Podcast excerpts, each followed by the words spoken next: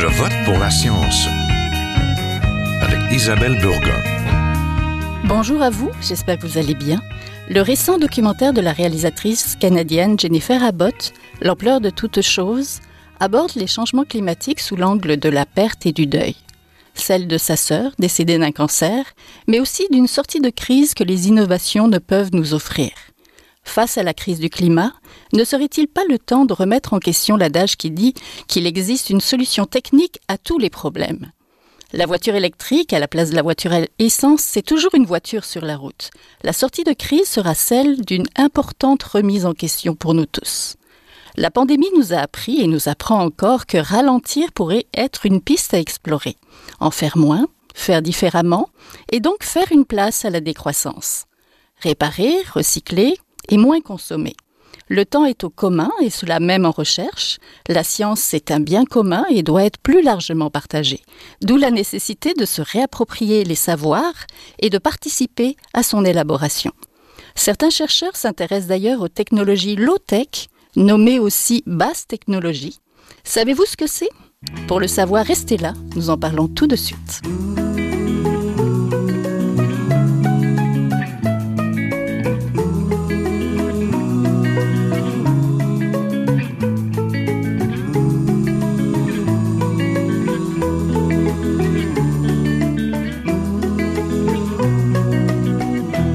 Je vote pour la science, nous voulions faire une place à la décroissance, moins consommer, recycler, réparer, apprendre à décroître et avoir une empreinte plus légère sur la planète, à penser aux générations futures. Cela alors que nous sommes encore dans une pandémie de Covid-19 et qui nous permettra de faire face peut-être au changement climatique, l'autre crise mondiale. Pour en parler, nous sommes en compagnie de Yves-Marie Abraham, professeur au HSC à Montréal. Vous enseignez la sociologie de l'économie et vous intéressez à la décroissance. Vous êtes également l'auteur d'ouvrages, dont le plus récent, Guérir du mal de l'infini chez Écosociété, paru en 2019, et aussi d'un ouvrage collectif chez le même éditeur, co-dirigé avec euh, David Muret, Creuser jusqu'où, ça c'est 2015. Bonjour, professeur Abraham. Bonjour. Donc en temps de crise, nous pensons d'abord et souvent aux solutions techniques et à l'innovation comme sortie de crise. Cela peut être en effet le cas, on pense au vaccin contre la Covid-19, mais cette solution peut être aussi limitée si nous ne nous attaquons pas également à la source du problème, celle de la croissance continuelle. Est-ce bien de ça dont vous parlez dans votre ouvrage, Guérir du mal infini? C'est un des, un, des sujets, effectivement, euh, qui est abordé dans cet ouvrage, euh, qui est une, une, synthèse personnelle sur euh, l'idée de décroissance, une idée qui a à peu près 20 ans aujourd'hui, qui est une idée assez simple, en fait, dans son dans son énoncé, il s'agit d'un appel à rompre avec cette course à la croissance que vous venez d'évoquer. Alors, précisons tout de suite, course à la croissance économique. Euh, la croissance de l'amour, je suis tout à fait pour. Il y a plein, plein de choses pour lesquelles on pourrait promouvoir la, la croissance. Ce dont il est question ici, euh, c'est cette croissance économique, c'est-à-dire en fait euh, euh, la tentative de faire augmenter euh, continuellement en fait la valeur monétaire de des biens et des services qu'on produit à l'échelle d'une nation, à l'échelle mondiale. Et on se rend compte que cette tentative en fait bah, a trois conséquences problématiques c'est au cœur de mon, de mon livre, au cœur de notre critique en général. La première, elle est écologique, euh, c'est celle que vous venez d'évoquer, on pourra peut-être y revenir euh, plus longtemps tout à l'heure, euh, mais c'est qu'en gros, ça, c'est synonyme pour nous d'autodestruction. Euh, mais même si on pouvait faire durer cette croissance en atténuant les, les effets écologiques de, cet effort, euh, on pourrait aussi la refuser pour d'autres raisons. Euh, alors la seconde raison, c'est que euh, finalement cette croissance ou cette course à la croissance, comme je préfère l'appeler, s'avère profondément injuste, pose des, problèmes en termes de justice sociale, donc de, plus en plus évidents. donc ce serait une seconde raison de refuser ce jeu ou cette course. Et la troisième aussi, c'est qu'elle a des effets très déshumanisants en fait sur sur nous, sur nos, nos, nos aspirations fondamentales en tant que en tant qu'être humain. En fait, euh, on se retrouve en quelque sorte euh, des espèces de rouages d'une méga machine à produire des marchandises, et que si on tient un peu à l'idée de liberté, un peu à l'idée d'humanité, euh, il y aurait là une une autre raison tout à fait fondamentale aussi de refuser cette course. Donc voilà, la, la, question écologique, elle est elle est centrale. Elle est, je dirais, c'est la c'est la première euh, la première question qu'on aborde, mais c'est pas la seule. Qu'est-ce qui illustre cette crise à la euh, cette course à la croissance? Qu'est-ce qui illustre tout ça? Pour vous, le symbole ou l'exemple le plus flagrant? ah, Le symbole. Euh, Bah, vous avez évoqué la, la, la crise climatique. Euh, ça me donne l'occasion de, de, de, dire que c'est, à mon avis, un des problèmes aujourd'hui quand on parle de la question écologique, c'est, qui consiste à, à, réduire le problème à la crise climatique. En fait, euh, ben, la crise écologique est bien plus vaste que cela. Alors on a un mot qui pose des problèmes, mais qui a, certains avantages qu'on utilise euh, de plus en plus pour essayer de, souligner l'ampleur de cette, euh, de cette crise. C'est le mot anthropocène, donc qui est un, un mot qui, qui, a émergé il y a lui aussi à peu près 20 ans et qui veut exprimer l'idée que nous serions entrés dans une nouvelle ère euh, de l'histoire géologique de la Terre, une ère qui serait caractérisée par le fait que l'espèce humaine serait une des forces géologiques majeures en fait de, à l'échelle de la planète D'où l'idée que euh, voilà, ça serait, on serait rentré dans une ère, bah, celle de, de l'être humain. Bon, on voit tout de suite le problème de ce, de ce mot, c'est que euh, c'est qu'il met en cause l'humanité tout entière, alors qu'une partie de l'humanité n'est absolument pour rien dans le désastre actuel, et qu'il faut pointer évidemment le monde occidental, et on pourrait même dire la bourgeoisie occidentale, celle qui a fait exister cette, cette croissance au départ. Mais, mais le mot a cet intérêt de, de dire que voilà, le climat n'est malheureusement qu'une des dimensions du, du, problème. Alors on pourrait en évoquer une autre qui est à mon avis au moins aussi dramatique, sinon plus, qui est euh, ce qu'on appelle hein, de manière un peu abstraite l'érosion de la biodiversité, c'est-à-dire euh, la mise à mort en fait de quantité d'espèces euh, vivantes aujourd'hui, animales et végétales, et que si on continue sur le rythme actuel, bah, possiblement c'est c'est même l'avenir de l'espèce humaine qui est qui est qui est en, qui est menacé finalement. Voilà. La pandémie nous a appris à ralentir. On a vu du ciel bleu, des ciels étoilés dans les villes, généralement très industrielles. Même on a entendu chanter des oiseaux dans les métropoles, au cœur de métropoles, en pleine journée. Quelles sont les leçons que vous tirez de cette pandémie? Bon, vous évoquez ces, ces, euh, ces, ces, quelques petits signaux auxquels on s'est un peu accroché là comme à une bouée de sauvetage, euh, mais quand on les euh, quand on les met en parallèle avec euh, avec d'autres mesures de la situation sur le plan écologique, on se rend compte que malgré ce ralentissement, en fait, on est très loin de ce qu'il faudrait faire pour euh, pour vraiment améliorer les choses sur le plan écologique. Donc donc oui, c'est c'est bien dans cette direction qu'il faudrait aller, c'est-à-dire une réduction de la production de la production de marchandises, mais mais il faudrait aller beaucoup plus loin. alors si on va plus loin, euh, il va falloir euh, transformer nos sociétés. C'est ça qu'il faut qu'il faut admettre. L'idée de décroissance, elle consiste pas simplement à dire voilà bon réduisons la quantité de marchandises.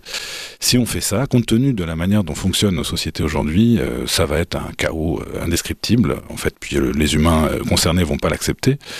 donc politiquement déjà ça va être refusé. Donc il faut absolument que cette ce ralentissement soit soit concerté, soit pensé et soit accompagné en fait démocratiquement. Donc pour pour que ça fonctionne d'où les les propositions que, que je formule en, en sous-titre de mon livre. Donc euh, il faut produire moins effectivement mais dans le même mouvement il va falloir partager beaucoup plus ce dont nous avons besoin pour vivre donc ça remettrait en question euh, le caractère très inégalitaire de nos, de nos sociétés. Donc on y revient, c'est une vieille idée, mais, mais il faut la remettre sur la table aujourd'hui. Et pour qu'on ait une chance que ça se réalise et que ça se passe pas trop mal, puis aussi par adhésion à nos bons vieux principes politiques, euh, ben, il faudrait qu'on en décide ensemble, qu'on puisse, euh, alors euh, là où on vit, euh, donc à une échelle locale d'abord, essayer de concevoir justement ce que pourraient être les, les limites à se fixer en termes de production et la façon de partager ce qu'il nous faut pour vivre. Oui, de nombreux discours autour de la transition vers un futur moins énergivore et plus vert mettent en avant l'importance quand même de la technologie. J'espère que je ne fais pas de techno-jovialisme en disant ça. Nous ne pourrons pas complètement nous passer de techniques pour y parvenir.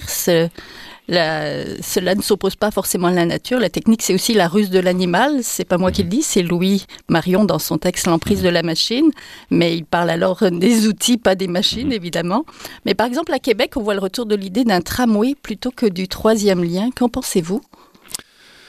Bon, le troisième lien est une absurdité euh, totale euh, d'un point de vue d'un point de vue écologique, mais même euh, même par rapport à la finalité qu'il se fixe, c'est-à-dire d'essayer de, bah, de décongestionner nos routes. Puisque là, on le sait depuis très très longtemps, en fait, plus on donne de la place à l'automobile, plus l'automobile en prend. Et donc, donc en fait, on, voit réapparaître assez rapidement finalement ces, ces, fameux embouteillages ou, ou, ou bouchons. Donc on est là, on est dans une espèce de, de, course de, course sans fin en fait, qui nous conduit vraiment vers, vers l'abîme, parce que sur le plan écologique, par ailleurs, ça, a des effets très concrets. Donc euh, va déjà aller effectivement vers des transports en commun, c'est c'est beaucoup beaucoup plus pertinent. C'est complètement indiscutable. Mais euh, si on poursuit la réflexion, si on essaie de l'amener un peu plus loin, euh, on en arrive vite à, questionner même la nécessité de se déplacer en fait. Euh, donc euh, parce que là on, reste à un niveau intermédiaire qui qui est pas satisfaisant. On, on remplace un mode de transport par un autre, mais euh, est-ce qu'il serait pas plus pertinent de se, de, s'inventer euh, des manières de vivre ensemble euh, qui n'impliqueraient plus l'obligation quotidienne de se déplacer en fait? Euh, donc comment comment avoir un, monde un monde où finalement nos jambes pourraient faire l'essentiel de la job en matière de, de, de, de déplacement, un monde dans lequel on pourrait encore se déplacer au loin si on le souhaite, si on le souhaite, euh, en utilisant bah, là, des bonnes vieilles techniques, parce que bon, quand on fait la critique de la technique, et, bah, bah, le tramway éventuellement, mais euh, mais on pourrait euh, euh, on pourrait revenir à des choses euh, bah, beaucoup plus élémentaires. hein. Euh, on, on a on a des infrastructures extraordinaires euh, euh, au Québec ou au Canada qui sont euh, qui sont les rivières, qui sont les cours d'eau, euh, qui sont qui sont des, des infrastructures naturelles euh, qu'on n'utilise plus et qui historiquement euh, ont été très utilisées. Donc redécouvrir ce genre de, de, de, de, de possibilités me paraît être une euh, une Ouais. voie intéressante dans une perspective de décroissance. Je ne sais pas pour l'hiver, mais il y a toute la question évidemment de l'énergie, donc particulièrement appliquée au transport. Nous extrayons encore des énergies fossiles au Canada et le remplacement par des voitures électriques ne pourra pas tout résoudre, ni les voitures autonomes auxquelles on pense, parce que euh, à quoi sert vraiment le véhicule autonome interroge euh, Célia Isoire dans son livre Merci de changer de métier, l'être aux humains qui robotisent le monde. J'adore ce titre-là. Donc euh, la voiture électrique par rapport à la voiture euh, ou une énergie par rapport à une autre? Vous en pensez quoi? Beaucoup, beaucoup, beaucoup de questions euh, dans, dans, dans Dans une, une, seule. oui.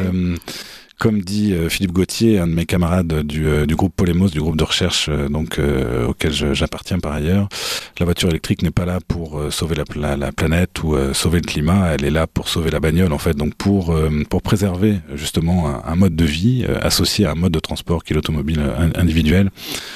Donc on est très très loin du compte. Peut-être que euh, de manière transitoire, oui, euh, cette électrification peut, euh, peut soulager un peu les choses sur le plan écologique, mais c'est clairement pas la direction qu'il faut qu'il faut prendre. Donc euh, on a parlé des, des, euh, transports en commun. Je pense qu'il faut vraiment aller beaucoup plus loin hein, et, euh, et, tenter de repenser euh, des façons d'habiter le monde dans lequel, je le répète, euh, le déplacement quotidien n'est plus une nécessité, euh, est une possibilité, mais n'est pas une, une, nécessité. Alors vous avez dit, euh, vous avez dit à propos de, ma proposition de, de redécouvrir les cours d'eau comme infrastructure euh, de déplacement, euh, pour l'hiver. Mais pour l'hiver, c'est aussi ça aussi, c'est intéressant. Enfin, euh, pourquoi vouloir vivre euh, en hiver comme en été?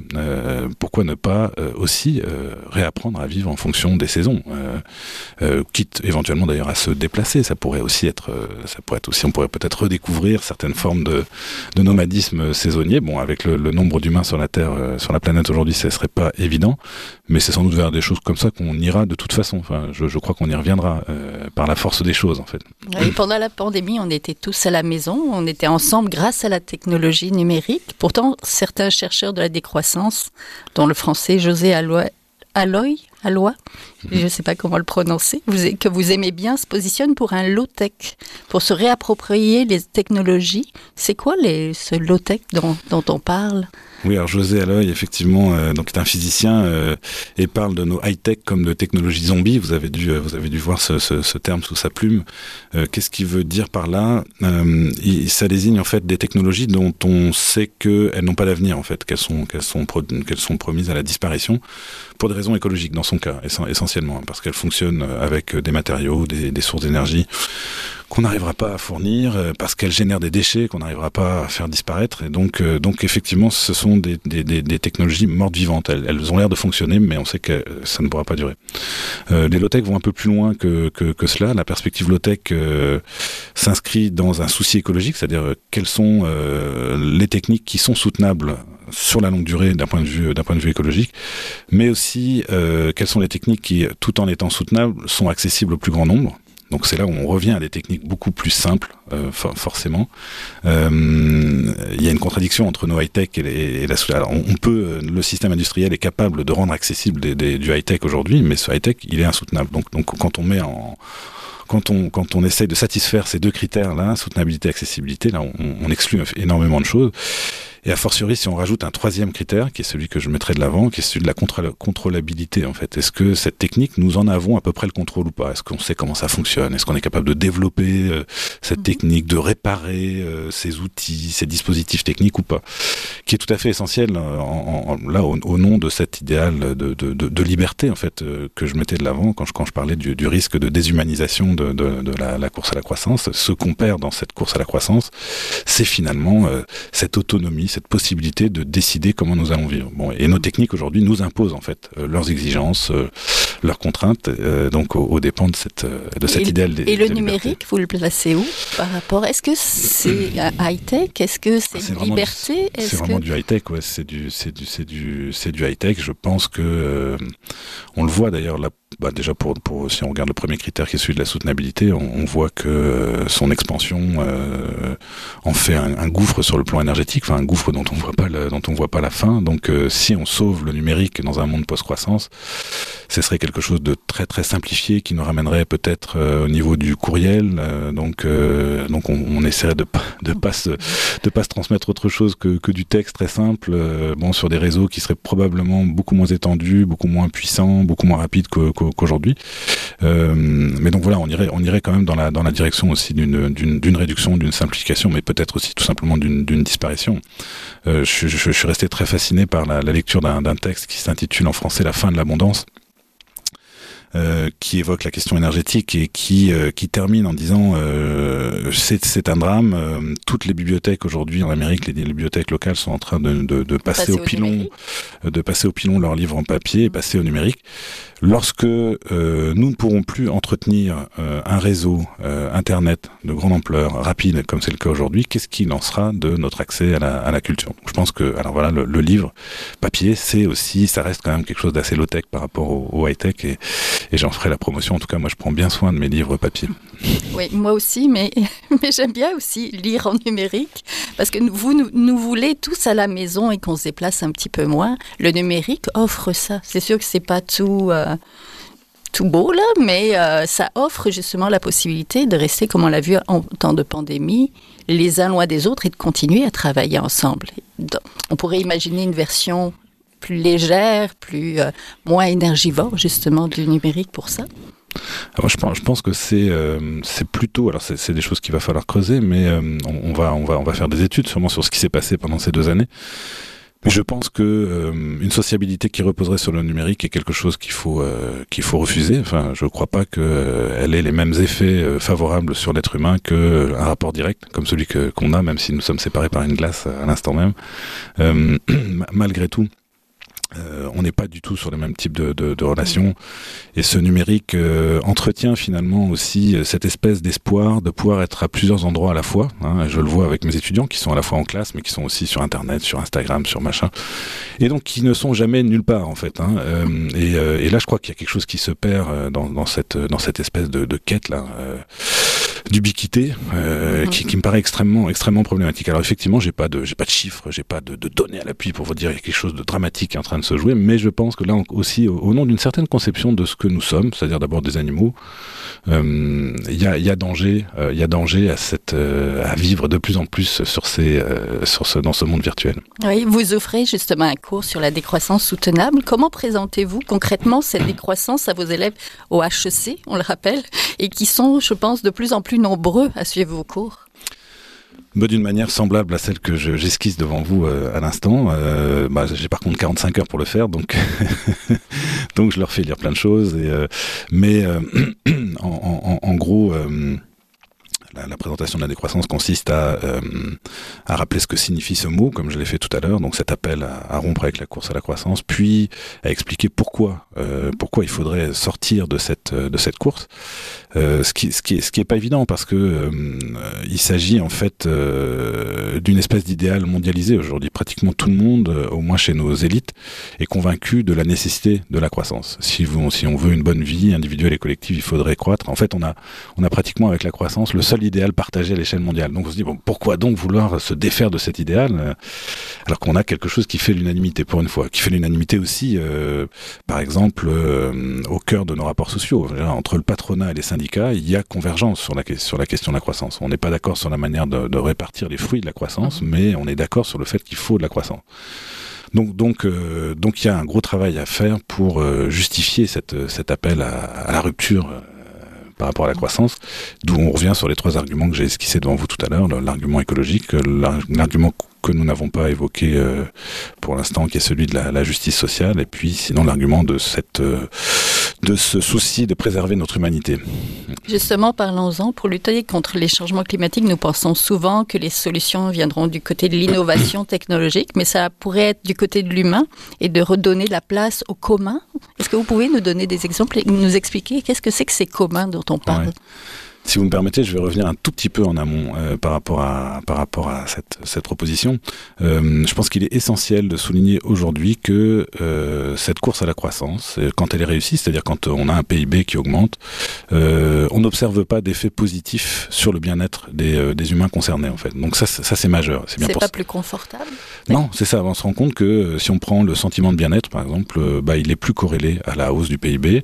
Mais si on prend un indicateur plus objectif, puis qui est un peu l'indicateur fétiche de notre civilisation, qui est l'espérance le, de vie, mmh. euh, bah, il n'y a pas de corrélation entre euh, entre hausse du hausse du PIB et puis euh, et puis espérance de vie. C'est-à-dire qu'on a concrètement aujourd'hui des pays qui ont des, des PIB par habitant très différents. Euh, et vraiment avec des écarts considérables, mais finalement des, des niveaux d'espérance de vie qui sont équivalents. Donc, alors par contre, c'est là où j'en viens sur la, la question de la, la, la justice sociale. Euh, ce qu'on sait aujourd'hui, c'est que euh, un des facteurs décisifs de l'amélioration du bien-être dans nos sociétés, c'est la réduction des inégalités. Donc, euh, donc là, c'est un argument majeur euh, en faveur de, ce, de ce, cette deuxième proposition là que j'évoquais tout à l'heure, c'est-à-dire partager plus ce qu'il nous faut pour vivre, c'est essentiel. Comment est-ce qu'on peut faire ça? Euh, Donc ça va impliquer une remise en question de la propriété privée telle qu'elle existe euh, aujourd'hui. Ça ne veut pas forcément dire éliminer complètement l'idée de propriété privée, ça suppose plutôt de euh, faire la distinction entre propriété d'usage et propriété lucrative. Euh, je reste propriétaire de ce que j'utilise pour vivre. Hein, par exemple, un toit, un toit, sur ma tête, euh, des outils pour travailler, euh, des moyens de déplacement éventuellement.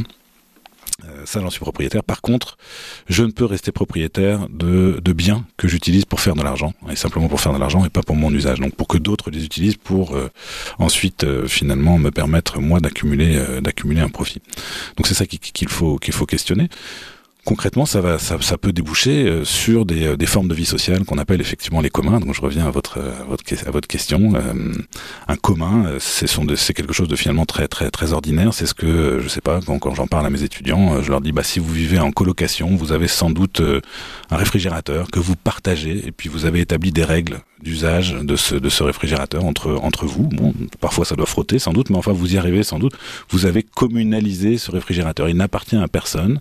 Vous en êtes tous co-responsables et, euh, et vous avez autogéré finalement ce, cette espèce de collectif euh, autour, du, autour du commun. Alors voilà, c'est ça l'idée du commun. Et on peut faire ça avec à peu près n'importe quel type de, de, de, de, ressources. Alors des ressources tangibles, je viens de parler du réfrigérateur, mais ça peut, être, ça peut être des outils, ça peut être de la terre, ça peut être des bâtiments, mais aussi des ressources intangibles. Euh, c'est-à-dire du savoir. Hein, ça, c'est majeur. Bon, puisqu'on est dans une, émission euh, scientifique, euh, c'est un enjeu crucial que le partage du, savoir. En fait, bon, la science, d'ailleurs, c'est développé sur, cette, ce principe-là, sur, le principe d'un partage, hein, d'une co-responsabilité vis-à-vis de ce savoir.